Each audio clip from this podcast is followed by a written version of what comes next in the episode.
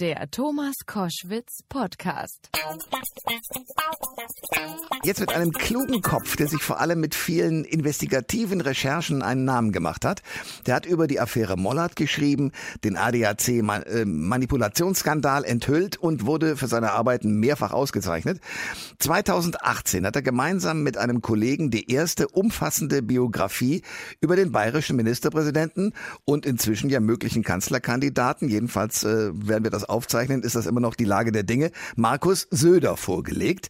Letztes Jahr kam dann die Neuauflage Markus Söder, der Schattenkanzler. Und darüber genau will ich jetzt sprechen äh, mit Uwe Ritzer, Wirtschaftskorrespondent der Süddeutschen Zeitung. Schönen guten Tag, Herr Ritzer. Guten Tag. Ich habe eine irre Story gehört. Es gibt eine Biografie über Armin Laschet, die ist im September 2020 erschienen. Die hat Markus Söder vorgestellt. Und Laschet wiederum hat ihre Biografie über Markus Söder vorgestellt, die auch ja im September 2020 erschienen ist. Also die beiden scheinen sich ja untereinander, zumindest zu dem Zeitpunkt damals, noch ganz gut verstanden zu haben. Ja, die sind sich natürlich auch in einigen Bereichen äh, sehr ähnlich ähm, Laschet und Söder, ein jeder von denen hat einen äh, gewissen Humor, kann auch mal über sich selber lachen, hat auch so eine gewisse feine Ironie, auch für den anderen. Und es war ganz einfach so, als wir hörten, dass äh, die Laschet-Biografie von äh, Markus Söder vorgestellt wird, haben wir umgekehrt bei Laschet angefragt und haben gesagt, Herr Laschet, haben Sie nicht Lust, unsere Biografie über Markus Söder vorzustellen? Und das hat er sofort gemacht. Also mit anderen Worten, die beiden können eigentlich miteinander. Was ist das jetzt, was da gerade im Moment passiert äh, bei der Aufzeichnung, die wir jetzt gerade machen? Wir wissen nicht genau, ob das tatsächlich auch am Wochenende noch so ist, aber Markus Söder hat zumindest am Anfang der vergangenen Woche ja äh, einen sehr starken Auftritt am Dienstag hingelegt vor der Fraktion. Ist das ein Spielertyp oder wie können Sie sich erklären, dass er jetzt erst sagt, ja, wenn die CDU mich ruft, aber jetzt plötzlich so auf die Sahne haut? Markus Söder hat in seiner gesamten politischen Karriere, beginnend im Kreisverband der Jungen Union in Nürnberg, hat er nie irgendwelche Ämter erreicht, weil irgendwelche Parteioberen sie ihm angetragen haben. Nur ein einziges Mal wurde er sozusagen hochgezogen in der Hierarchie. Das war durch Edmund Stoiber, der ihn zum Generalsekretär beförderte bei der CSU. Im Grunde genommen war es aber immer so, dass Markus Söder seine Truppen gesammelt hat, die Stimmung ausgelotet hat und dann einfach zugeschlagen hat, wenn er den richtigen Moment für sich erkannt hat. Und was wir jetzt erlebt haben, ist einfach, dass er merkt, dass in der CDU-Basis in vielen Ecken des Landes der Ruf nach ihm sehr laut ist angesichts der äh, tollen Umfrageergebnisse, die er hat. Und ähm, er will damit einfach dann äh, sozusagen das CDU-Präsidium und die CDU-Führung umgehen. Nun ist es ja so, dass man äh, sozusagen mit zwei Phänomenen rechnen muss. In der Union, also CDU, äh, gilt sozusagen eine gewisse Nibelungentreue. Also man, wenn man einmal sich entschieden hat für einen Vorsitzenden, in diesem Fall Armin Laschet, dann hält man zu dem, egal was man im Stillen über ihn denkt. Und Markus Söder äh, greift genau da an und sagt, naja, wir wollen aber Wahlen gewinnen und deswegen äh, wäre ich vielleicht der Bessere, sagt das aber nicht so deutlich. Äh, ist er sozusagen jetzt ins Rennen gegangen aus Ihrer Sicht? Sie kennen ihn deutlich besser, weil er sich ausgerechnet hat, da habe ich wirklich eine Chance? Also Söder wollte nie Bundeskanzler werden, in seiner ganzen politischen Karriere nicht. Und dann wurde er Ministerpräsident, war eigentlich am Ziel seiner Träume, Parteichef, das hat er noch mitgenommen. Und dann kam Corona. Und mit Corona kam plötzlich eine, ein Hype, ein Söder-Hype. Und er hat plötzlich gemerkt, ich spiele mit tollen Umfrageergebnissen in der Liga der Bundeskanzlerin. Ich liege äh, in der Liga von Spahn und anderen und teilweise liege, bin ich weiter angesehener als die. Und was Söder natürlich kann, er kann perfekt kommunizieren. Er kann, er ist gelernter Fernsehjournalist, das darf man auch nicht vergessen, er kann komplizierte Zusammenhänge so erklären und mit einem Gesichtsausdruck, dass die Menschen, die ihm zuschauen und zuhören, das Gefühl haben, das ist unser Anführer, der weiß, wo es hingeht. Und das ist der Effekt, den er jetzt äh, bei sich auch bemerkt hat. Und dann ist es wie mit dem Hund, dem du eigentlich äh, ständig eine schöne Wurst vor die Nase hältst. Irgendwann will er zugreifen und irgendwann will er zupacken. Und äh, Söder hat ein untrügliches Gespür dafür, wenn sich für ihn irgendwo eine Lücke auftut. Äh, er hat ein Gespür, wenn sich Stimmungen verändern und wenn ein Gegner natürlich angeschlagen ist. Jetzt äh, nehmen wir ein Gespräch auf zu einem Zeitpunkt, wo noch nicht geklärt ist, wer wird's denn jetzt aus Unionssicht? Wird es Laschet oder wird es Söder? Nehmen wir an, äh, Markus Söder verliert dieses Wettrennen. Was glauben Sie, wie wird er reagieren? Ja, nach außen wird er so reagieren, dass er sagt, Armin, du bist unser Mann, ich werde dir nie belungen treu in diesem Wahlkampf zur Seite stehen. Ich bin der beste Wingman, den du dir vorstellen kannst und jetzt schlagen wir gemeinsam alle anderen. So wird er reagieren. Ich glaube, intern wird es äh, darum gehen, dass er natürlich einen Preis abverlangen wird. Wie der aussehen wird, kann man jetzt wahrscheinlich noch gar nicht sagen, ob der sich irgendwann mal in Regierungsämtern ausdrückt, ob der sich in Einflussmöglichkeiten auf die Programmatik Thematik ausdrückt, in Schwerpunkten, in was auch immer. Äh, Söder wird sich das bezahlen lassen. Söder reitet ja auch hier auf der Rasierklinge. Das darf man ja auch nicht vergessen. In der CSU finden alle toll, was er im Moment so macht. Ja, er kehrt die Stärke der CSU raus und wir sind eben nicht nur ein Anhängsel der CDU. Ähm, in der CSU wird ihm das überhaupt nicht schaden. Nur in der CDU ist es schon, kann es schon in eine andere Richtung gehen. Denn wenn Markus Söder dieses Spiel zu sehr überdreht, dann kann es natürlich dazu führen, dass die CDU einen Scherbenhaufen erlebt. Denn ein demontierter Armin Laschet würde bedeuten, dass man in absehbarer Zeit schon wieder einen neuen CDU-Vorsitzenden wählen müsste. Und das noch in Wahlkampfzeiten und das noch in Corona-Zeiten. Ähm, das würde die CDU zu einem Trümmerhaufen verwandeln. Und letztendlich könnte das auch einem Kanzlerkandidaten Söder ja nicht recht sein. Sie haben sich äh, umfassend mit Markus Söder beschäftigt und die Erstausgabe Ihrer Biografie trägt den Titel Markus Söder Politik und Provokation.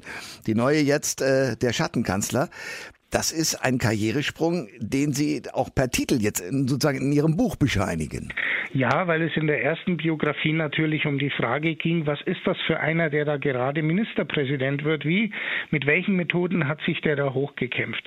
Jetzt ist es so, dass Söder natürlich in einer völlig anderen Situation ist und er wird auch völlig anders wahrgenommen. Schauen Sie, wenn Sie 2017, 2018 jemandem erzählt haben, wir machen da so eine Söder-Biografie, haben alle auch in Bayern viele und auch viele in der CSU gesagt, um Gott, Gottes Willen, Söder, mein Gott, mein Gott, ausgerechnet Söder, wieso schreibt ihr über den auch noch ein Buch und gibt ihm eine Bedeutung und so und jetzt auf einmal, wenn du sagst, du hast eine Söder-Biografie geschrieben, dann sagen viele, oh ja, Söder, das ist der Mann der Zukunft. Da hat sich die Wahrnehmung von Markus Söder hat sich fundamental geändert. Er wird in der Öffentlichkeit inzwischen nicht mehr als der Hallodri wahrgenommen, wie wir in Bayern sagen, sondern als ein seriöser, Manager, sozusagen der oberste Corona-Projektmanager des Landes. Und äh, da steckt auch viel Vertrauen drin. Die Frage wird natürlich sein, äh, die oder wäre, wenn er den Kanzlerkandidat und vielleicht auch Bundeskanzler würde, wie sieht denn die langfristige Agenda aus? Denn irgendwann Irgendwann ist ja dieses Corona-Thema durch in Deutschland. Und äh, dann werden an einem Politiker, an einem Bundeskanzler noch zumal ganz andere Anforderungen gestellt als die des Krisenmanagers. Armin Laschet, äh, der CDU-Vorsitzende, hat sich ja gewehrt mit äh, der Aussage, dass äh, die Union ja folgende Probleme äh, im Wahlkampf auch hätte, im Osten die AfD zu bezwingen äh, und äh, vor allen Dingen da nicht zu grün zu erscheinen, weil sonst würden viele zur AfD eben abwandern und im Westen zu gucken, dass man eben doch grün genug bleibt. Kann das äh, Markus Söder? Ja, man muss sagen, das würde er schaffen. Ähm, er hat ja bei der AfD einen Riesenfehler gemacht im, im äh, Wahlkampf, im Landtagswahlkampf in Bayern. Äh, 2018 hat er am Anfang gemeint, er muss mit irgendwelchen Sprüchen äh, auf, äh, auf dem rechten Feld wieder sozusagen die Oberhand gewinnen, der AfD-Leute wegzunehmen. Und dann hat er gemerkt, und äh, das zieht er seither auch durch, dass es besser ist, da klare Kante zu zeigen. Und ja, ich sag mal, Wirtschaftspolitiker von Wirtschaftspolitik verstehen sie beide was. Die, der Unterschied zwischen Laschet und Söder, glaube ich, liegt woanders. Der Unterschied ist der, Laschet ist eher der politische Marathonläufer. Er ist wendiger, er ist aber getrieben von einer langfristigen Strategie und einem Wertegerüst. Söder, das ist der Zwei-Meter-Mann, der breitbeinig auftritt und äh, Testosteron pur ist. Das ist der Unterschied. Der aber jetzt gerade in dieser Krise zeigt, man muss was machen. Also er ist der Macher und dieses Image hat er hingekriegt. Ist er privat eigentlich auch so? Also Sie haben erstmal, Sie haben recht, er ist Macher und er ist auch Pragmatiker. Das ist auch etwas. Der schaut halt jetzt die Umfragewerte an und sagt, na ja, dann ist doch die Sache eigentlich ganz klar. Ähm, der private Markus Söder existiert vielleicht innerhalb der äh, Familie Söder, aber äh, ansonsten ist er wenig erkennbar. Auch in Nürnberg. Markus Söder ist 24-7 Politik und das war er schon, als er eingestiegen ist 1994 und äh, Landtagsabgeordneter wurde. Ähm, er war es eigentlich schon zu JU-Zeiten, ja, wenn alle anderen 15-, 16-Jährigen, 17-Jährigen äh, im Freibad waren, weil schönes Wetter war, dann hat er, wenn es sein musste, einfach das nächste Grillfest organisiert oder die Preise für die Tombola oder was weiß ich. Also er, er ist einer, der 24 äh, Stunden, sieben Tage die Woche Politik macht und da bleibt nicht viel äh, Privates nebenher, ab und zu mal ein bisschen Tennis spielen, aber das war es dann auch schon. Sie haben gesagt, äh, er wollte eigentlich nie Bundeskanzler werden. Das war nie sein Ziel. Nehmen wir an, er wird es jetzt nicht. Und Armin Laschet wird aus Gründen der inneren Parteiräson dann doch jetzt der aufgestellte Kanzlerkandidat, verliert möglicherweise die Wahl. Und in vier Jahren geht es dann wieder um den Bundestag. Würde er dann wieder antreten aus Ihrer Sicht? Äh, Sie meinen jetzt, ob Markus Söder wieder antreten würde? Ja, Markus Söder, genau. Ich glaube, ich halte es für möglich. Ich halte für möglich, dass Markus Söder in vier Jahren wieder antreten würde. Er ist ja einige Jahre jünger als Armin Laschet und äh, es könnte ja gut die Situation eintreten, dass äh, die Union mit Laschet an der Spitze in den Wahlkampf geht äh, und äh, er nicht Bundeskanzler wird. Und dann wird es natürlich so sein, dass da einer in München sitzt und sagt, na, ich hab's doch gewusst, hätte er mitgenommen. und es kann natürlich schon sein, dass der in vier Jahren dann sagt, ja, aber diesmal bin ich schon dran. Das muss man aber abwarten. Politik ist so ein schnelllebiges Geschäft zum Teil. Äh, Nochmal, wer hätte sich denn vor anderthalb Jahren oder vor einem Jahr vorstellen können, dass dieser Söder jemals ernsthaft als Kanzlerkandidat der Union gehandelt wird? Das waren wirklich nur einige wenige äh, Insider.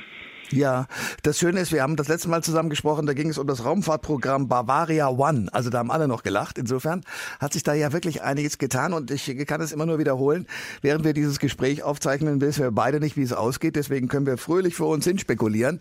Die Fakten entnehmen Sie oder entnehmt ihr dem äh, Nachrichtenprogramm.